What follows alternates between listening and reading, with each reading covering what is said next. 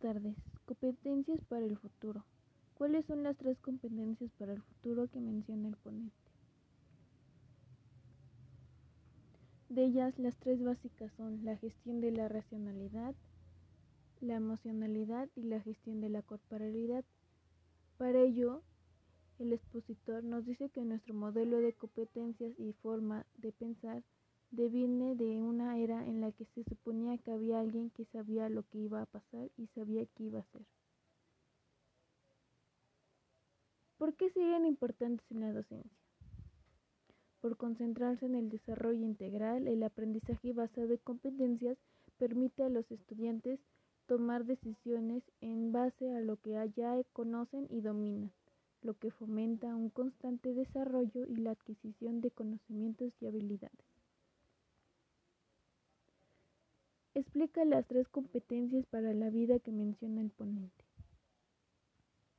Antes que mencionarlas, el expositor nos decía que el estrés es el sentimiento más común hoy en día debido a la brecha entre los cambios constantes que enfrentan nuestro entorno y la evolución del mundo en comparación de nuestras competencias. A continuación les voy a mencionar y explicar las tres competencias para la vida que menciona el ponente. La gestión de la racionalidad es la primera metacompetencia que indica al actor que debemos cambiar la forma de ver las cosas para obtener los resultados que queremos ver.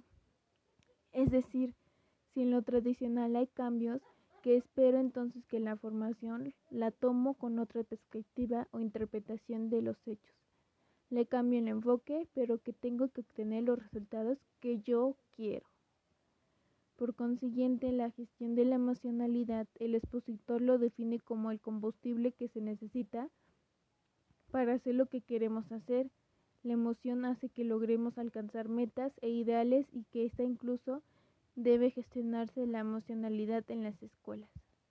Y por último tenemos la gestión de la corporabilidad que ella nos dice que en cuanto a la gestión de la corporalidad, indica Heignet que cuando actuamos de otra manera, respiramos. Y nuestros pies, incluso los brazos, lo tenemos de otra manera, la columna y postura. Pies respiramos, cambia y actuamos diferente. Señala el expositor que si queremos resultados, cambiar postura, posición de columna, respiración y que incluso esto cambia indica en nuestra emocionalidad y racionalidad. ¿Cómo se aplicará en la docencia? Muy buena pregunta.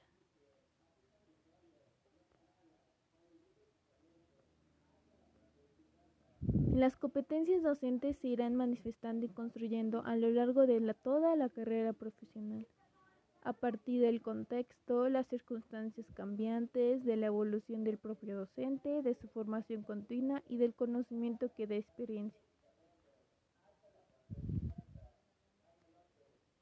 Además, aconseja a quienes quieran cambiar lo que hacen que primero cambien su corporabilidad y que allí probablemente desaparezca el impulso que los lleva a hacer eso que no quieren.